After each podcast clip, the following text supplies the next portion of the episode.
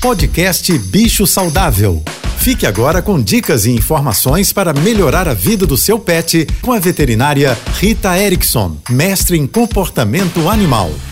Olá, boa tarde a todos, espero que estejam bem. O seu cão ou seu gato costuma andar de carro e ele parece confortável? Ou ele fica super estressado, miando no caso dos gatos ou os cães, latindo pra caramba para qualquer pessoa que passa do lado? E ele anda solto ou você usa algum dispositivo de segurança? Pois é, andar de carro com cães e gatos pode parecer muito natural, para nós humanos, mas para eles pode ser bem esquisito. Se coloque no lugar deles. Eles não foram preparados geneticamente, historicamente, para andar num carro ou em qualquer outro veículo, né? A gente precisa lembrar também que é muito frequente o enjoo do movimento nos animais, assim como nas crianças. É a cinetose. Se o seu cão ou se o seu gato fica desconfortável dentro do carro, considere a possibilidade dele estar tá enjoado, mesmo que ele não fique salivando e nem chegue a vomitar. E também é fundamental usar um dispositivo de segurança. O animal pode ir preso num cinto de segurança que se adapta à coleira peitoral e ao cinto do carro, ou até mesmo dentro da caixa de transporte, presa no cinto. E existem também alguns animais que têm dor articular e que a gente não sabe e que o movimento do carro pode deixá-lo muito desconfortável. O ideal é que a gente prepare e habitue ele desde pequenos a andar de carro, para que essa sensação seja mais tranquila. Se você quiser saber mais sobre cães e gatos,